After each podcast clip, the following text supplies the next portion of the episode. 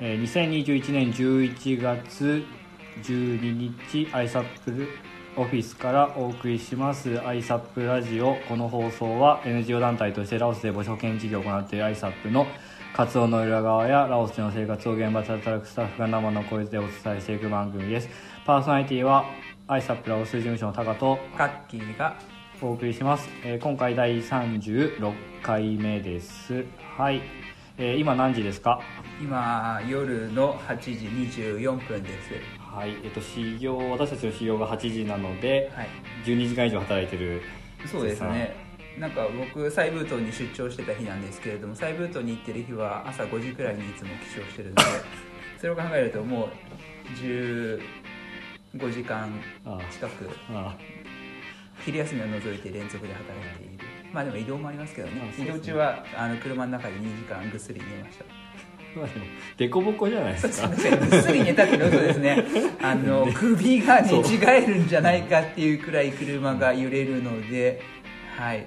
耐えますよね。確かにはい。熟睡したわけではないですね。うん。仮眠を取ったぐらいですね、うん腰も首も疲れますよね肩もうん、僕お尻が弱いんですよね。なんかお尻に圧が加わるとすぐお尻が痛くなって上圧をしないと。お尻が弱い、うん、カッキーさんファンはもうよだれが出ますねそれはああでもお尻が弱い、うん。疲れちゃってるからよくわかんない、そうですね。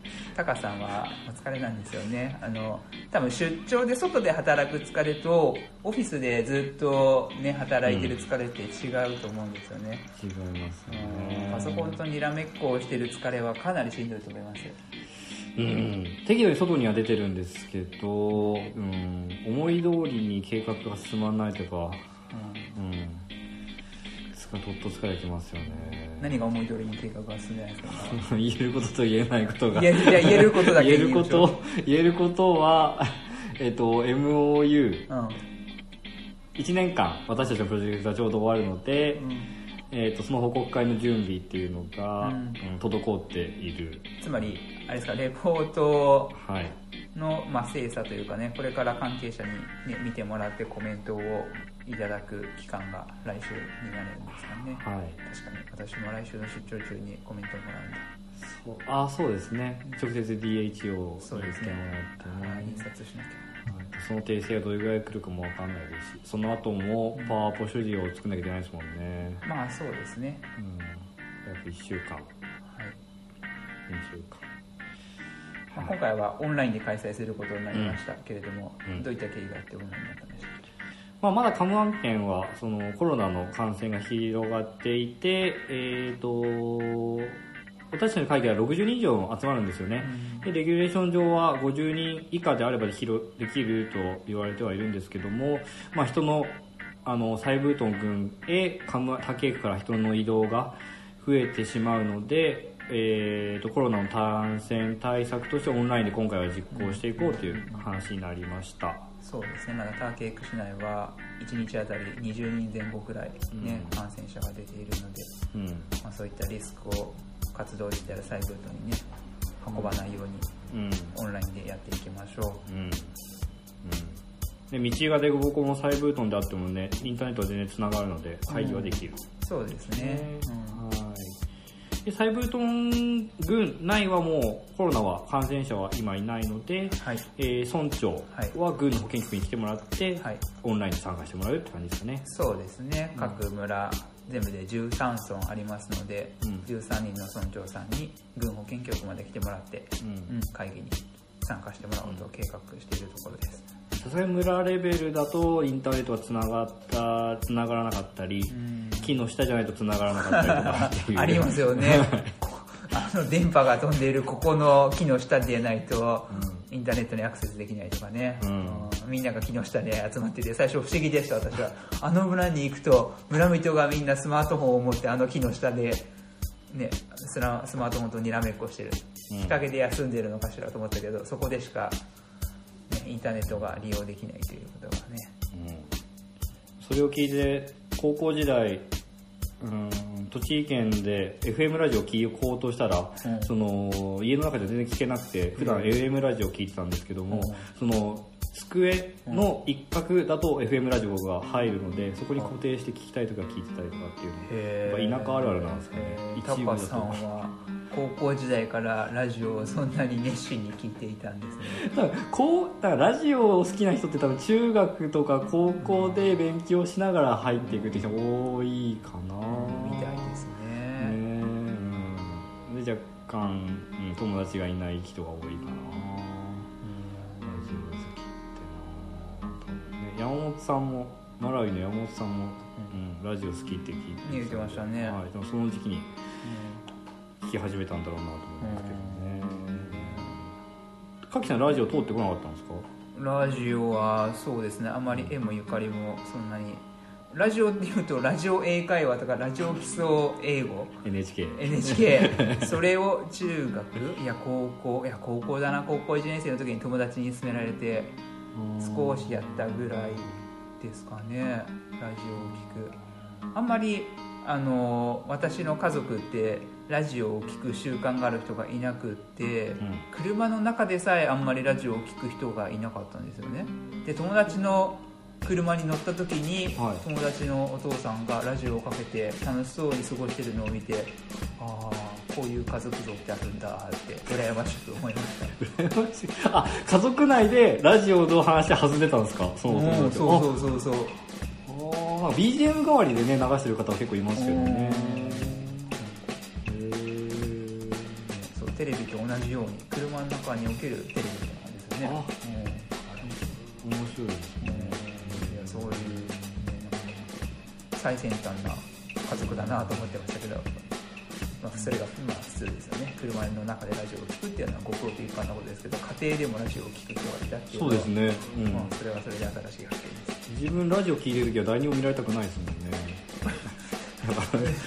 マニマニアックじゃなくて自分の趣味がバレちゃうじゃないですか。まあバレてもいいんですけどいやバレたくないな。ーバレなんかね。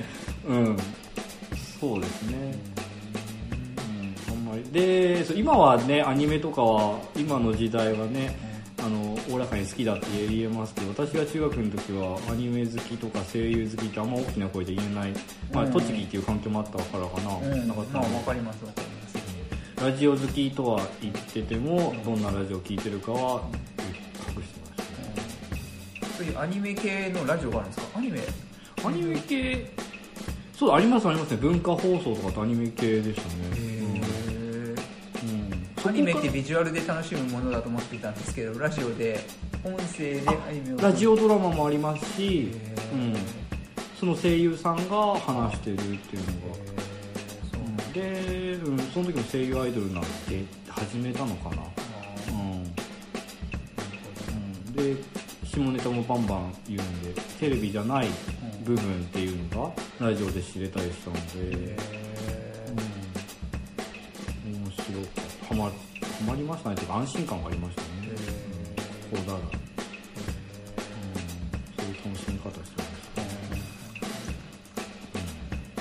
ラオスに来てからもそういう楽しみ方が続いているんですか？ラジコでね聞けるんですけどインターネットに接続するのはちょっとあ億劫じゃないか。なんかねうん。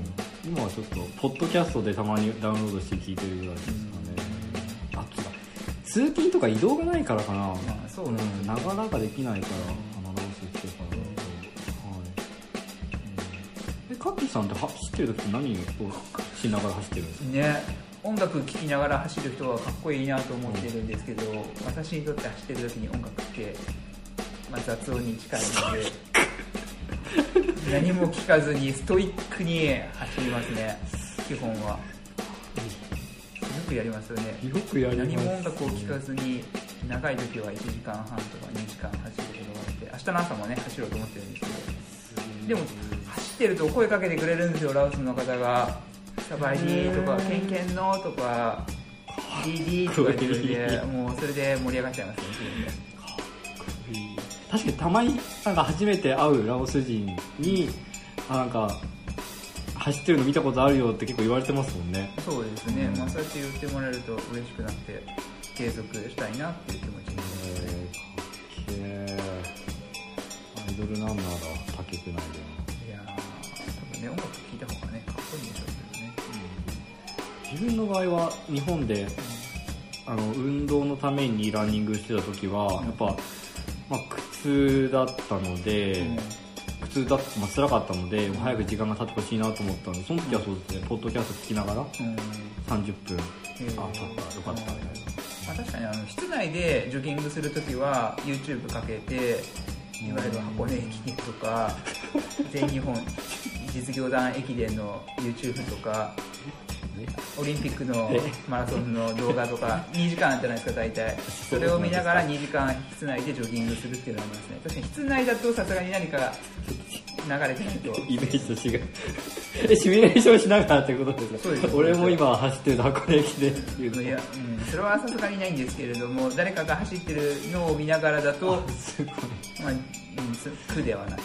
あ外で走る分にはね別に一人でも走るんですけどうん室内でねジョギングし続けるのは苦痛ですね。あ面白い。面白い楽しみ方があるんですね。ランニングはね、えー室内ランニングか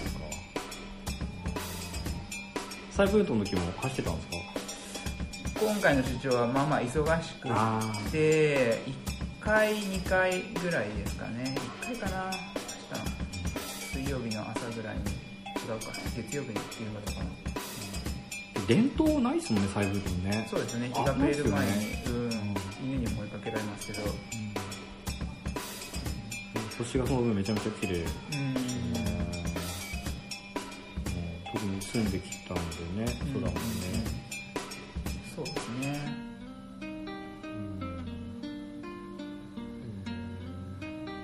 それぐらいかな時間が。もう11分話してあ全然関係ないですけどマラウイね事務所がね、うん。先週ですか、あの報告会やってましたね。やってましたね。後で聞きたいですね。う、ん。はい。そうですね。また久しぶりにつなげましょうか。そうですね。来てもらいまマラウイしょうかね。事務所とねつないで、はい。ラオスそうですね。はい。ラジオに来てもらいましょう。はい、はい、そんなわけで第36回の終わります。お疲れ様でした。ありがとうございました。良い週末を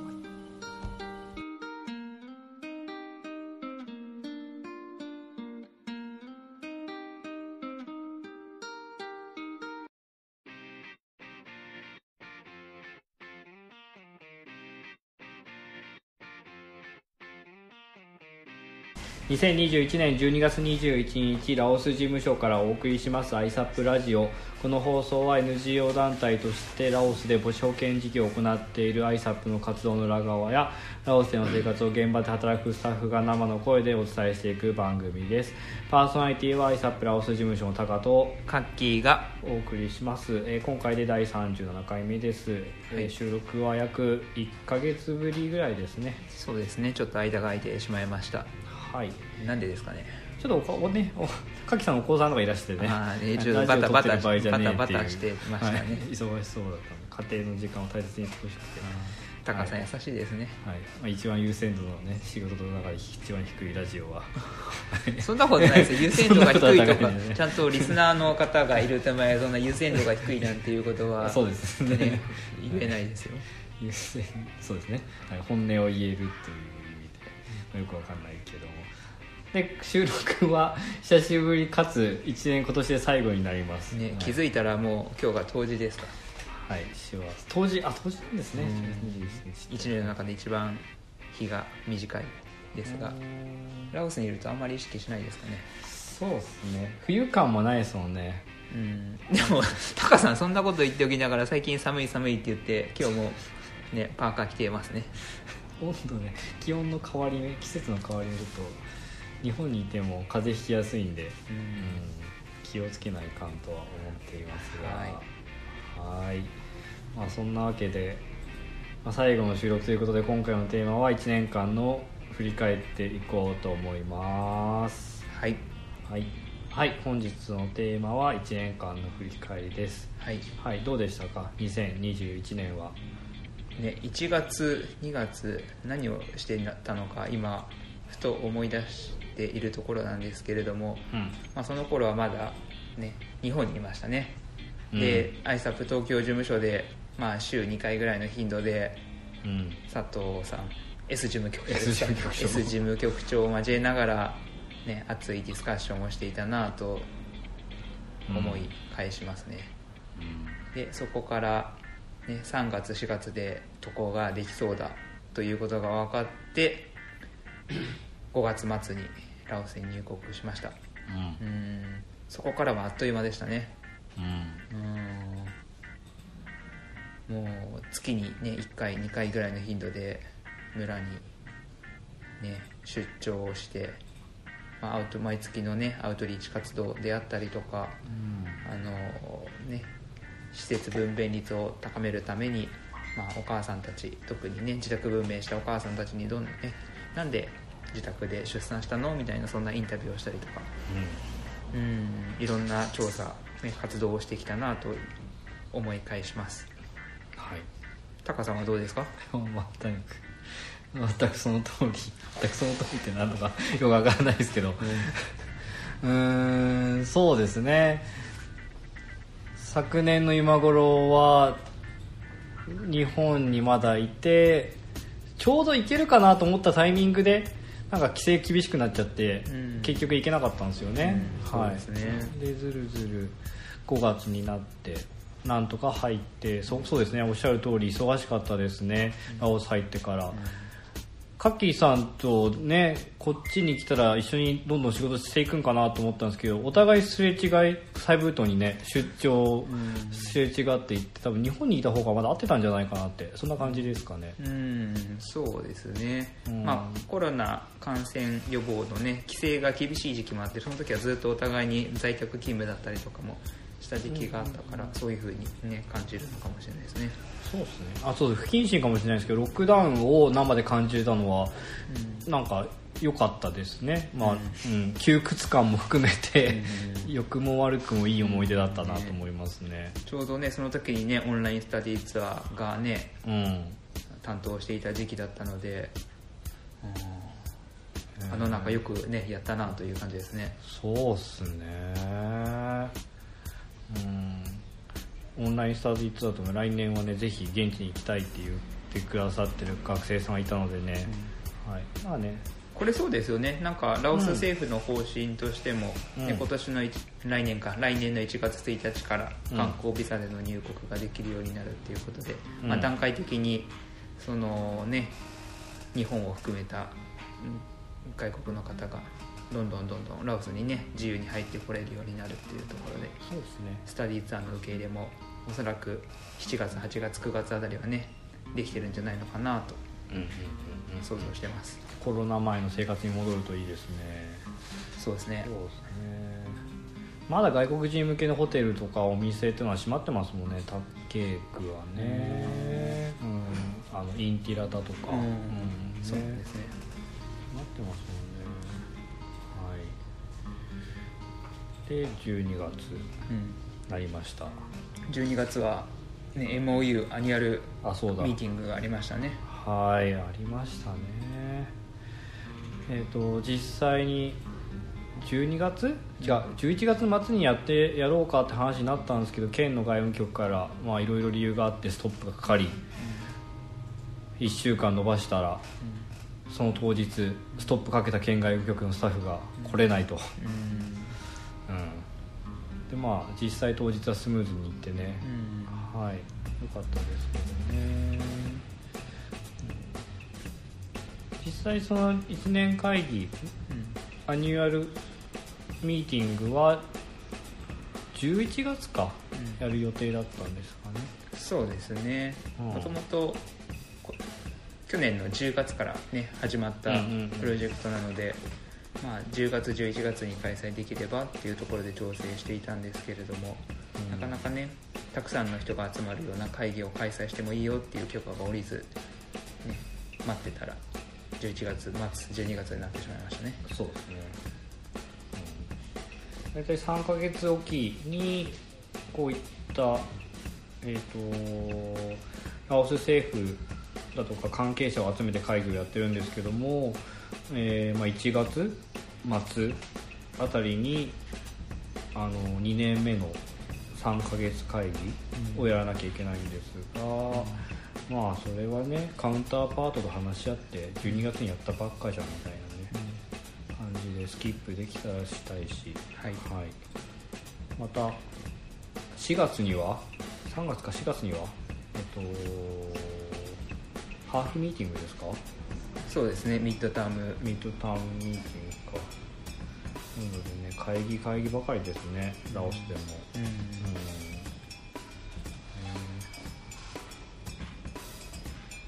まあそんな感じで冬休みはどう過ごすんですか？冬休みは安藤来週からね冬休みをいただいて、可能であれば新しく引かれたお。電車に乗ってバンビエンとお。ワンパバーに行ってみたいなと宿を予約したところなんですけれども、はい。まだ電車のチケットは抑えられてないので電車のチケットが抑えられなかったら全部キャンセルになります。車あでも車運転はあれか。そっか。そうなんですね。あれフェイスブックかなんかで行ける予約できるんですか？いやあのー駅の窓口でしか買うことができないあそうなんで結構アナログなんですね。うんうん。何気にねカッキーさんの家の大家さん乗ってましたよねに。フェイスブック乗ってましたよ。先週か先々週ぐらいに。あ乗ってると思って。あ結構簡単にチケット取れるんだと思っちゃいましマジですか？たはい。あのブンマーさんですか？あそれまあそれもさん。へえ あ聞いてみよう。金欲しいと聞いてみよう。でもそんなに争奪戦じゃないんだなと思って。ね、タケックねカマンのね田舎の人が止めれるぐらいなんでね、んって思いましたね。そうなんだ。そうなん。だうんえー教えそうまだそうどうやってチケットを買えるのかまだ分かってないので。うん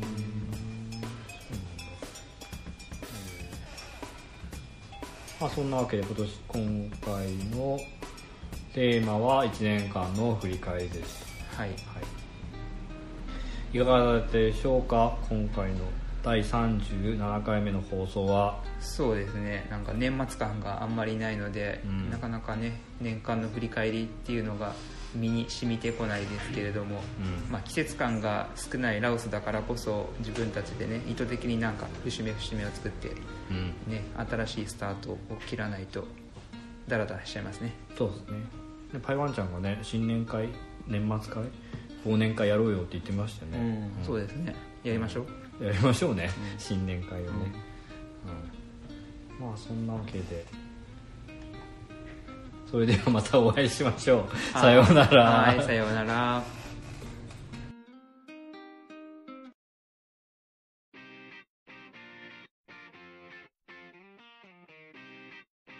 3、2、1 2022年1月7日ラオス事務所からお送りしますアイサップラジオ。この放送は NGO 団体としてラオスで母子保健事業を行っているアイサップの活動の裏側やラオスでの生活を現場で働くスタッフが生の声でお伝えしていく番組です。パーソナリティはアイサップラオス事務所のタカとカッキーがお送りします、えー今回で第38回目です。明けましておめでとうございます。明けましておめでとうございます今年もどうぞよろしくお願いします、はい頑張っていきましょう。頑張っていきましょう、はい。年末年始どうでした？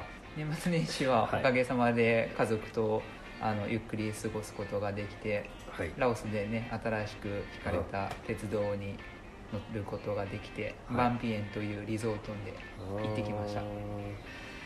電車は結構簡単にチケット取れたんですか？あー並ぶのが大変だったみたいで朝の5時とか6時に1時間くらい並んでチケットをね買うことができました。電車は結構快適でした？はい日本の新幹線のような快適さ、ね、まだできたばっかりの電車なので、はい。はい、あっという間にバンビエまで行くことができました。あいいっすね。これえっと中国まで繋いでるんですもんね。そうですね。今はまだねあのコロナの影響があって国境を越えることはできないのでうんビエンチャン首都ビエンチャンから、ね、中国と国境を接しているルアンナムタ県までわずか確か3時間くらいでね移動ができるという報告してましたね。あの辺で山道じゃないですか。なので、うん。バスでね時間もすごいかかるし、もううんゆらりゆらり一回ポンサリーまで行ったことあるんですけどビエンチャンから。おもうこっちのねチューブと違ってもう蛇行蛇行ですごい酔った覚えがあるのでビエンチャンからポンサリーまで長距離バスで移動したんですか？えっとそうですね、えっと、サイニャブリ経由で、はい、サイへーニャブリからでルアンパパンを経由して？そうです。ねルアパバーンからでルアパバーンでナイトバスですね、はい、私が知っているのはなんかそういった北ビエンチャンから北に行く道路は道が悪いし山賊が出るからその公共交通機関というかバスで陸路で移動してはダメだというふうに聞いてたんですけれども。あオフィシャルに移動したんですかそれは？いやオフィシャルオフィシャルです。あと再送分が通っちゃダメだって言われてたんですよ、うん。うんうんはい、私が行った時は大丈夫ですよあ大丈夫だったん。ですね再送分は通ってないですよ。再送分は今でもダメだって言われてるんですけど、うん。あのビエンチャンの、えっと北東に隣接してるところなんですけど、うん。あそこは山賊が出るから危ないって言ってて、うんそそれ以外の道なんか13号線通ってるワンパバーンに行く経路ででも山賊が出るしあ本当ですか？うん。あとは山道でね、結構ちょっとでもね、あのー運転技術を誤ったら谷底に落っこちるバスごと。だから陸路での移動はダメだよみたいな話を聞いてたんですけど。あそうですうん。まあでもね。でもそう。すごい経験しましたね。おっしゃる通りバスが崖ギリギリまで攻めていくんで、うん。怖いは怖かったですね、うん。うん。そうですね、まあ、電車ができたらね絶対電車の方が楽だと思うんで、うんそうですね。快適だと思います、そうですね。はい。まあそんなわけで年末年始の報告終わったところで、えー今日のテーマに入りたいと思います、はい。えー途上国でのお金貸しについてです。はい。はい。何かあったんですか最近？最近最近なんかまあね最近に関わる途上国って結構現地の人からお金貸してって気軽に言われることって、うん。まあ、あるじゃないですか。あそうですね。日本人って。う、んうんうん。うん、もう私個人的にはあんまり今までなかったんですけど、ううん。ん日本人の友達とかは、まあ、大家さんに言われたりだとか、うん。同僚に言われたとかってすごい日常茶飯事、うん。はい、っていうのでそれにどう向き合っていくのうんってるのかなっていうのが、はい、で最近ね今回そのテーマにした理由として私がね、えっと、今目の前にいるんですけども、はい。えっとし一職員からあの子供が病気だからちょっとお金貸してって言われたことについて、うんうんうんはい、まあでもね理由によりますよねお金を貸す貸さないは。うん、そうですね、ん、とあとその相手との信頼関係。うん、で、まあ、ケースバイケースで私も判断してるかなとは思っていて、うんね、そういった、ね、お子さんが病気になったとかね事故に遭ったとか、まあ、そういった緊急かつねどうする避けることもできないような状況で、まあ、お金を貸してと言われたら、まあ、なかなか断ることは難しいし、まあ、助けてあげたいっていうものがね、まあ、最初のねあー思いだと思います、うん。そうですね。でまあ仕事に絡めて言ってしまうと、でお子さんがさらにもっと体調悪くなってしまって、うん。こっちの活動に支障が出るような感じになってしまうと、ん。それはそれでプロジェクトに影響出るなっていううん。考えもあったりもするので、そううん。おっしゃってた通り人を見、まあ、ケースバイケースで、まあ、この人には貸してもいいかなと、まあうん。貸す時にはうん。うーん、まあ、帰ってこなくてもいいかなっていう感じで、うん半分あげる気持ちでうん。貸しますけどね、うん貸しましたけどね、うん。はい、はいで本当はお給料前借りってはそういう相談だったんですけども、うんそれはちょっとできないよって伝えて、はい、で個人的に貸すってなって、はい、でまあ返す返金も、まあ、半年ぐらい先になるのかなと思ったら、うん。お給料出た直後ぐらいに返すっていう話だったので、ううん。まあ、貸す相手は間違ってなかったのかなという感じですかね、うんまあね、うちのスタッフねみんな誠実ですからね。誠実ですね、うん。今まで、まあ、このケース以外にもあったりしました？そうですね、うん。ラオスに来てからあのー自分の娘たちが通っている保育園の先生から今ねロあのコロナによって保育園が閉じちゃって定期的な収入がないんだけれどもちょっとお金を貸してもらえるとか給料前借りできるみたいなそういう打診をね受けたことがあって、うんうん、その時もねお金をねお貸ししましたけれども、うん。まあ基本的にそのいついつまでに返すよって言った期限に合わせてね、うん、返してくれたので、うん。うんうん、そうですね。まあまあまあそのまま逃げられるということはなかったです、で今回私が言われたので日本円で2万円ぐらいうん。だったんですけども大体それぐらいの金額で相談されます？そうですね。私が、うん。保育園の先生からお願いされた時もそれくらいの金額でしたね。ねだから日本円で2万円だとなんか考えれる余地あるじゃん。貸せるっちゃ貸せるっていう気がじゃないですか、うんまあ日本円で10万だとあ無理だっていう、うん。懐事情的にうんうんうん言えますけどね、うんえーこっちで日本円で2万円っていうと、大体お給料ラオス人のお給料の半分ぐらいですか一月の。そうですね。はい、なので、うん、結構いろいろできる金額ではあるんですよね、うん。ラオス人にとっては、うん。はい。まあ、それをこっちの現地の人は知ってるか知ってないかわからないですけどね、うん。まあ、今後もねそういうことがあったら、まあ、内容とうん。相手と何より自分の懐事情ですね。そうですね。ないものはないですからね、うん。そうですね。うまく自分のお小遣いの中からマネジメントしていくしかないので、はい、そうですよね。うん。なんかありますか？ありますか？あとはなんかお金の貸し借りじゃないですけど例えばあのおターケイクのうん街並みを歩いてる時に、うんまあ、小さな子供から物乞いをされることもあるんですよね。特に、うんうんロックダウン中とかもそうなんですけれども、うんいやそういう時にどうやって自分対応したらいいのかなってなかなか心構えができてなくって、うん。ね、お金をさすがにあげたことはないんですけどお買い物をし終わった後のね生卵30個買った時にはそのうちのいくつかをねその子にあげたんですけれども、うんまあね、どういう関わりがねできるのか考えさせられましたね。そうですね。最近いらしいますよね。声かけられたことありますか？ありますあります、CP っていうあの豚肉屋さんあ同じです。か私と同じ男の子と女の子。そうそっち男と女の子が。はい。ねいて私はあげたことはないですけども毎回やっぱ悩まされますねそれは。うん。近くにね親がいないんですよね。そうなんですよね、遠目で今いつも見てるんですけど、ん。どういう生活してるかなと思って、うん。いないですよね、うん、見えちゃって一回あげようとしたら、わーって他に来たことがあって、ちょっとビエちゃんではちょっとやめようかなっていう、はい、経験はあるんですけど、うん。うん。他ケークでねどうしようかなと、まあもちろんねそれで自分がねお金をあげたところで彼彼女の生活がどう変わるかってわけでもないですけど、うん。とはいえなんかね、うん、関わり方向き合い方はちょっと悩まされますよね、今度ねラウス人スタッフに聞いてみたいですね。こういう場面があったんだけれどもどうしたらいいの？ああそうあそれが、えっとこれ最近の話じゃないですけどナイトマーケットでラオス人と一緒にご飯食べてた時に、えっ、とまあその物乞いのちっちゃい子供がその時来て、うんうん。えっと、その一緒に食べてた人うんの、えっとが、えっと、お子さん、ん。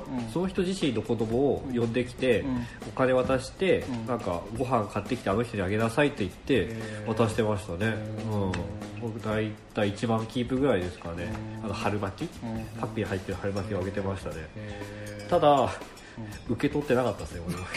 なんか好きじゃないみたいなこと言われて受け取ってなかったみたいで、うん。なそれはシ いろんな意味でショックですそう言わないでショック。だったんですけど。あでもそれはオス人の人をあげる人はあげるんだなっていうのは、まあ、あげることに対して抵抗ないかもしれないですよね、あの宅発？うん。で、うん、人に物をあげるってうんいうのがあるんね、宗教的な価値観的にね、えうん、腑に落ちるんでしょうね、うん逆に日本だとうん募金とかうあげる習慣って私はなかったので、うん、知らあ他人に対して、ううん。んなので他の人よりもハードルとか、ん。は高いのかなと思いうん。ますね、ね、募金箱とかだったらね、まあ、入れやすいんですけどもう目の前に直接ねお金を渡すっていう行為はなかなか日本でないですからね、うん。でその私たちがそう同じ CP っていうショップっていうのが、うん。まあ、週1ぐらいで行くような生活圏内じゃないですか、うんそれで毎回行って毎回あげるのってうなんかやだやだなっていうかね。ん まあね根本的にね解決にならないですからね。そうならないので、うん、この日をあげてこの日をあげないっていうのがあるかなと思ったりしてね、うん。そん。はい。いいっすよ、もう。そんな感じではい。で今日はあ以上です。はい、えー今日のテーマは途上国でお金の貸しについてでした。はい。第37回目の放送いかがだったでしょうか？はい。なんか終わりがちょっとねぼんやりしてましたけれどもい。いと思います、はい。今日はねなんか鼻声で無理やりねなんかラジオの収録に誘ってしまったのでちょっと週末はゆっくり体を休めて体調を整えてきてください。はい。滑舌悪いのは鼻のせいですねそう今日は。ですね鼻はい。声プラスねマスクをしているせいで滑舌が良くなかった。よくなかった。はい。来週に期待です。はい、はい、それではまたお会いしましょう。さようなら。はい良い週末を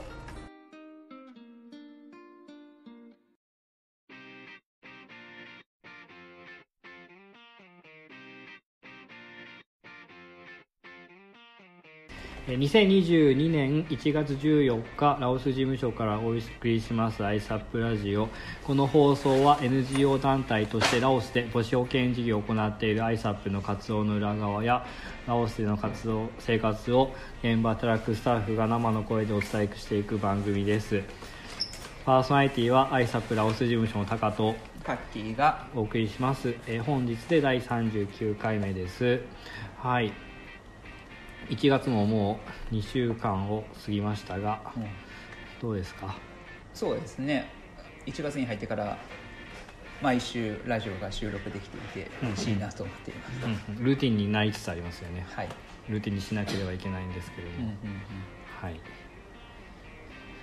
今日はタカさんはどこからお戻りでしたっけ？あえっと今日は、えっと、サイブートン郡から、はい、戻ってきまして、うん。えっと、今週の水曜日から出張だったんですね、はいまあ、深い内容については今回のテーマで話そうと思うんですけども、うん。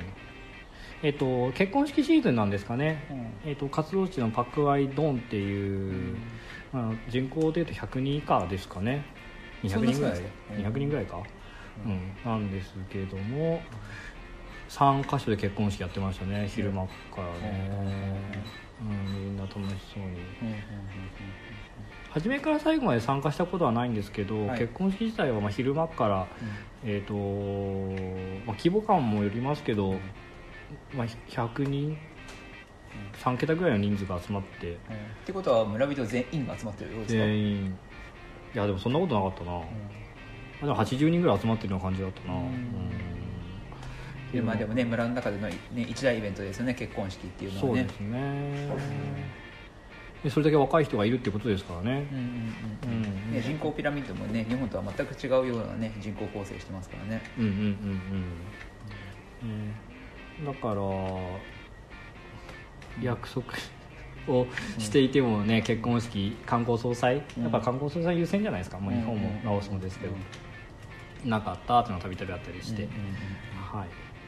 大変っちゃ大変ですけどね、うんうん。まあ、それに限らずミーティング約束してもうん人が来なかったっていうのが、うん。まあ、あるあるですかね当然。そうですね活動でもね、うん。そういった場面は場面はよく遭遇するので、うん。ねリスケジュールすることもねありますね、そうですね柔軟に対応していく気持ちのゆとりが必要ですかね、うん、はい。まあそんなわけで、うん。今回のテーマははい。はい。えー、と私が出張に行ってきた内容をはい、お話ししようと思います、はい、どんなテーマですか？はい、えー、と食用昆虫養殖活動の軍保健局と軍農林局との打ち合わせを話そうと思います、はい。お願いします。はい。はい、本日のテーマは食用昆虫養殖活動の軍保健局と軍農林局との打ち合わせです。はい。はい。これはどういった背景があってどういった目的で会議をやってきたんですか？そうですね。と食用養殖昆虫食用昆虫養殖活動として。えーとまあ、住民に広げていってるんですけど、まあ、もう一つの目的としては、まあ、収入を向上していこうっていう目的があるんですね、はい。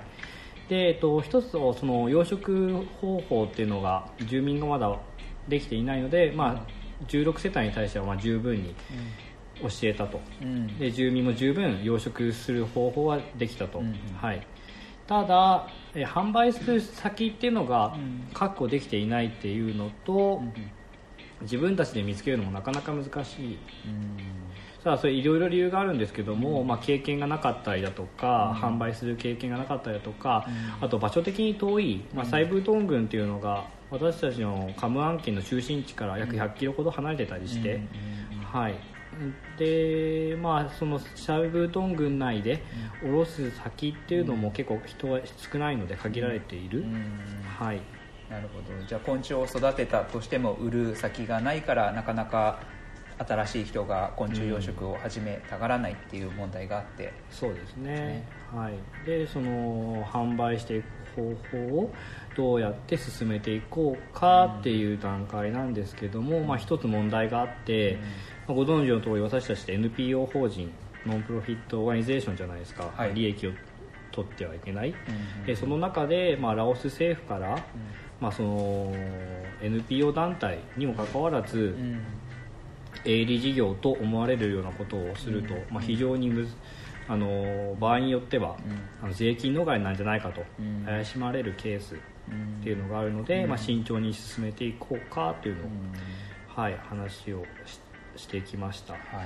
その実際に、まあ、具体的な国を挙げないんですけども、まあ、ラオス政府から言われたのが、まあ、NPO 法人という、えー冠をつけていても実際に営利企業を行っているうん。ケースというのはたびたびあるみたいででかつ今コロナ禍で、えーまあ、ラオス国内での税金収税が下がっていると、うん。なのでその今までは、まあ、あの見逃してきた、うん。そういった隠れ蓑にしていた団体をうん。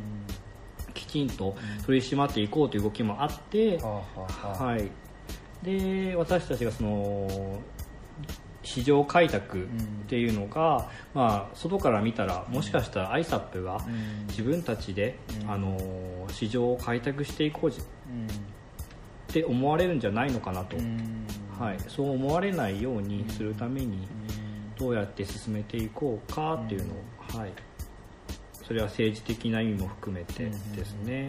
はい。ね、アイザップはあくまでもね住民の栄養改善のための昆虫養殖事業なのでうん。たとえねそこで利益が出たとしてもそれをね悲益するのはね農村に住んでいるお母さんとねそのお子さんたちうん。っていう風なロジックがあるかとは思うんですけれどもそれをどうやってねあのラオス政府にうん。説明していくのかっていうところが大事なんですね。そうですね、まあ、一見その食用養殖昆虫養殖活動っていうと養殖したものを住民が食べることが第一の目的と思われるんですけども、はい。えっと、一番の目的は、まあ、養殖したものを売ってうん現金を得て住民がうん。それでいろんな食べ物うフードアクセスを解,、えー、と解決していこうというのは一つの目一番の目的なので、はい、あの養殖して終わりっていうのと 目的が解決されないっていうのがあります。はい。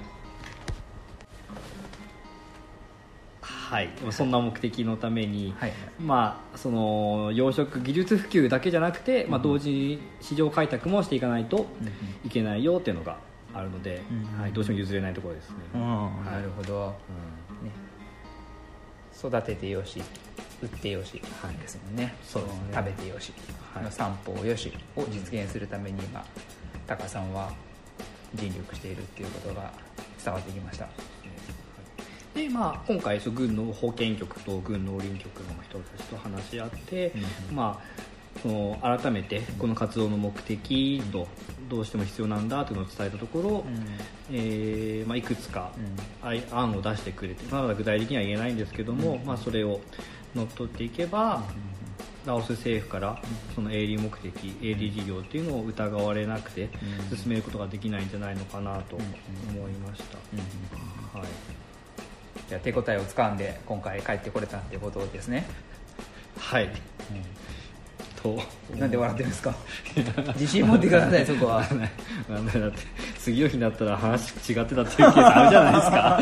なんでまだ油断はできない。まだ油断はできない。まだ油断できない。うん。まだ油断できない。でもねしっかりとね、うん。関係者の心をつかんわしづかみにして帰ってきたというふうに安藤は受け止めています。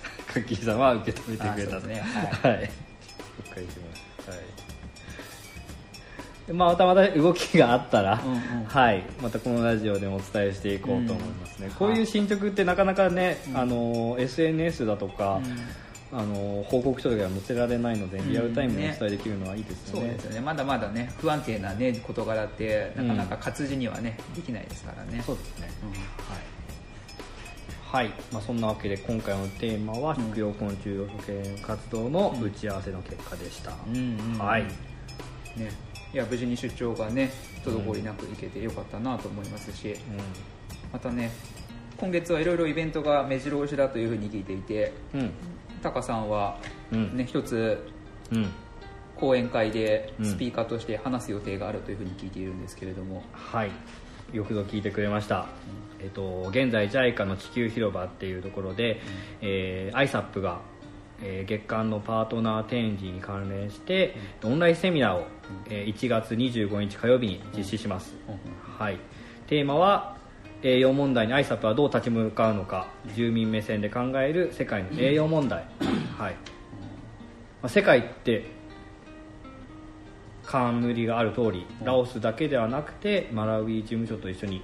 はい、今回はセミナーを開催しようと思います実際もうすでに展示会は開催はしているので地球広場に行ってみると、はい、あの写真だとかうん私たちの活動を見れると思いますので、うんはい、お時間ある方は見ていていただけたらなと思います、講演会はいつですか？1月。1月の25日火曜日のね。えー夜の日本時間で7時から8時半まで。で Zoom で開催できるのでお気軽にご参加はできます。参加費無料で、えー、と人数制限もないみたいですね、はい。えー、と JICA 地球広場のホームページのイベントセミナー情報から入っていただけると、はい。参加方法書いてありますのでお時間ある方は見てください、ね、はい。見るだけじゃなくて当日ね参加していただいてそうですね。熱はい。いディスカッションにね、うんぜひぜひ参加してもらえたら嬉しいですね。大体1時間半ぐらい時間があるので、はい。あのーもし質問とかある方はうん質問時間も十分ありますのでうんこれを機に直接聞いてみていただけたらと思います。はい。はい。でラオス事務所を代表してタカさんにはそうですね。ラオス事務所の取り組みをはい、はい、いかんなく。外面で頑張っていこうと。どういうことですか？こうやってまったり話せないじゃないですか講演会って。ちゃんと緊張感当たり前ですけどね。皆さんのお時間取って聞いてもらうんでね、はい、ちゃんと準備して。はい。来週リハやって再来週日ですね、うんうん。はい、着々と準備進めているところです。はーい。はーい。まあそんなわけで。それではまたお会いしましょう。はーい。良い週末を良い週末をお過ごしください。お過ごしください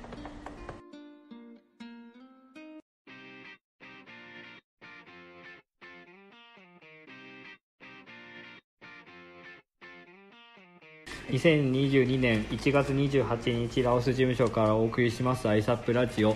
この放送は NGO 団体としてラオスで母子保健事業を行っている ISAP の活動の裏側やラオスでの生活を現場で働くスタッフが生の声でお伝えしていく番組です。パーソナリティは、えー、ISAP ラオス事務所のタカとカッキーがお送りします、えー今回で第40回目です。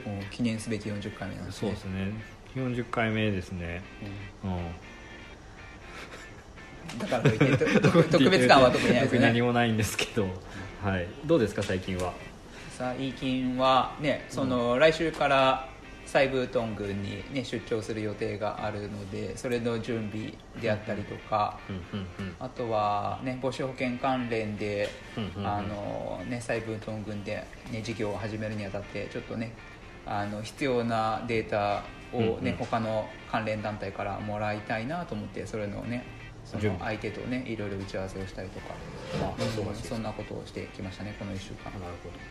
じゃあそれの内容については本題でお伺いしたいなと思うんですけども、はい。先日あったあの地球広場での講演会どうですかカッキーさん？おおね、はい。すごいあの参加者の方がねうん。100名近く、ねうん。オンラインで参加してくれて、うん。でたくさん質問もいただいて、うん、私自身もね一参加者として出席したんですけれども、うん、とっても興味深かったですね、あの時にね、えっと、ゾウムシを食べるところをお見せしたんですけども、うんうんうん。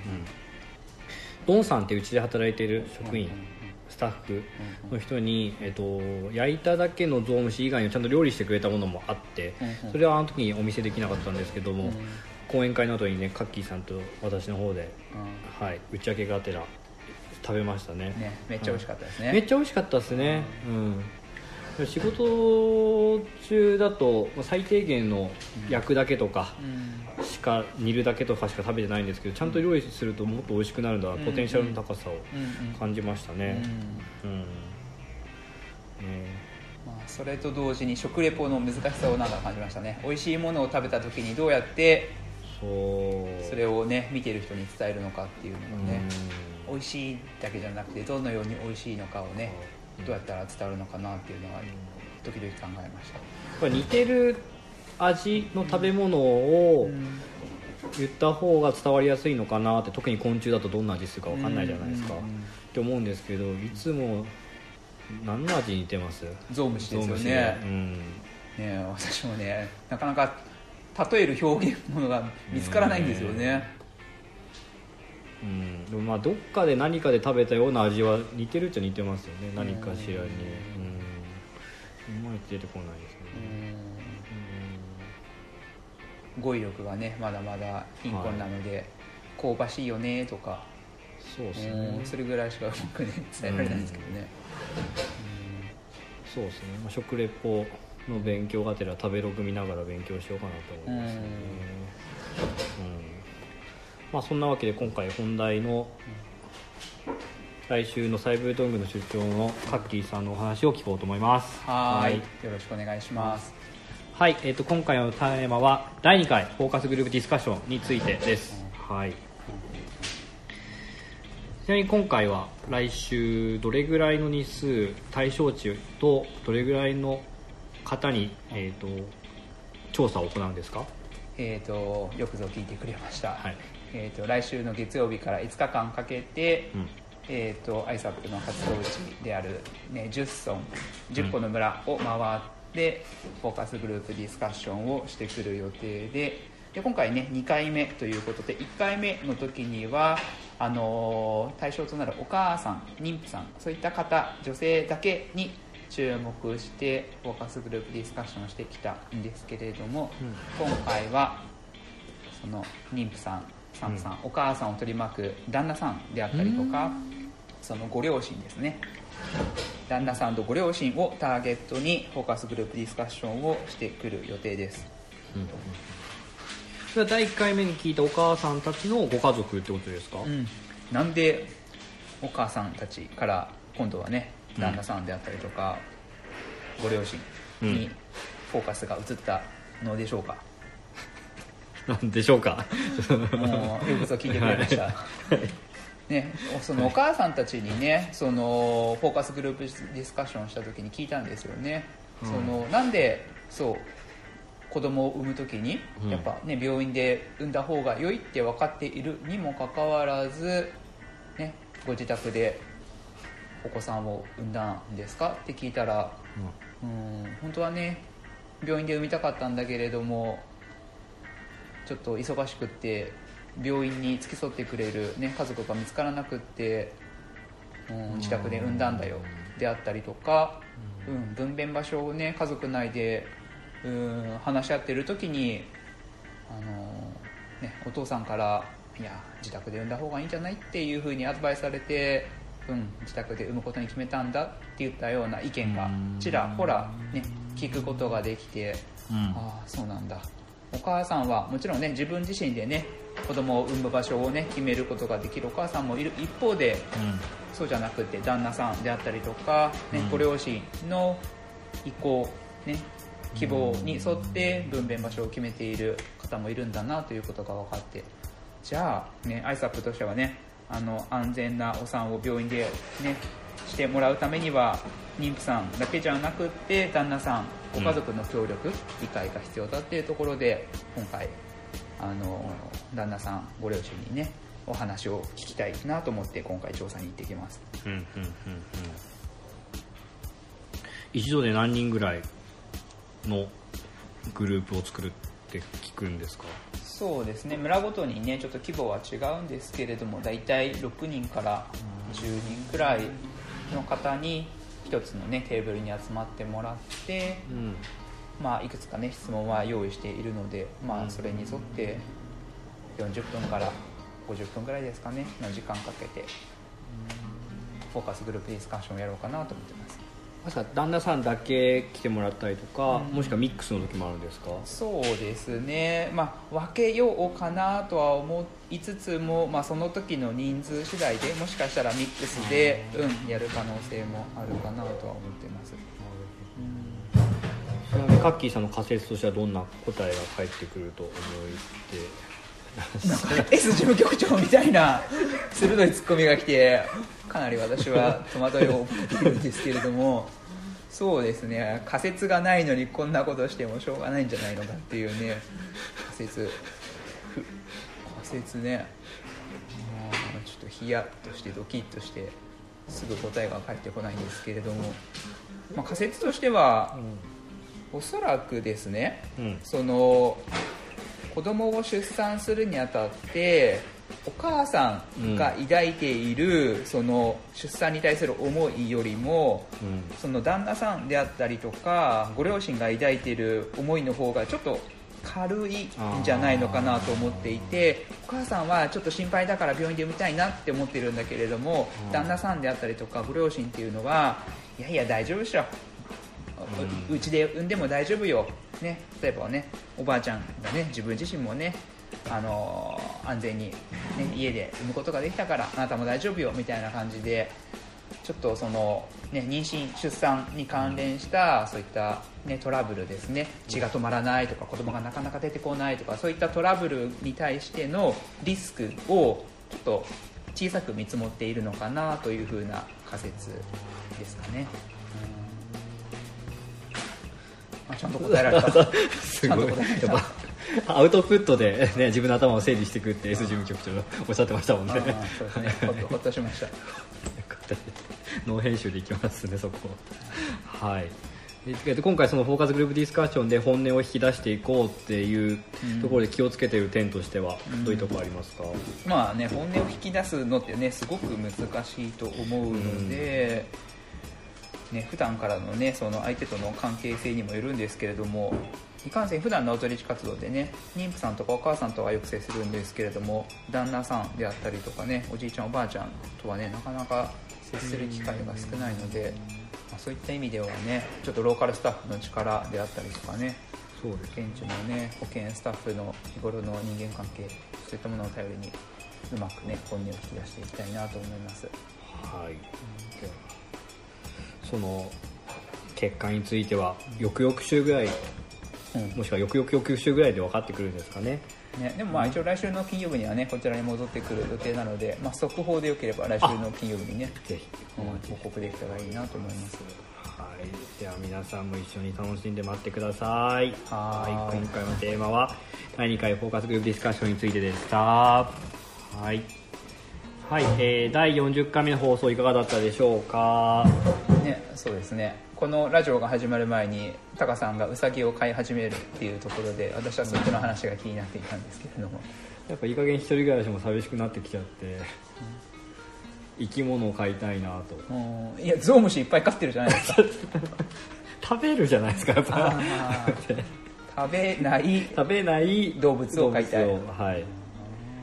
うさぎも多分食べる目的でねうん。売られてはいると思うんですけど他局では、うんうんうん。はい、ペットとして共存したいうん。動物を探してるんですね、はい、でもちろんうさぎの餌とかは売ってないので、他局で手に入る餌、うん。なんだったらうん。食べさせてあげられるのかなっていうのを調べて。人参とかキャベツを食べてるイメージでしたけど やっぱり炭水化物じゃなくてあのタンパク質も必要なんですかね。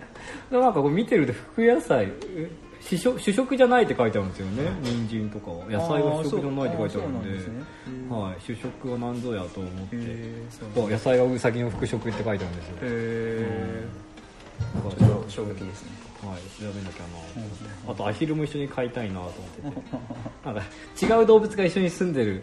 あ あアヒルとウサギがね仲良くしてるシーンってちょっとインスタ映えしますね。インスタ映えしますよね仲良くなるといいんですけどそもそも、はい、アヒルは割と手に入りやすそうなんですよね。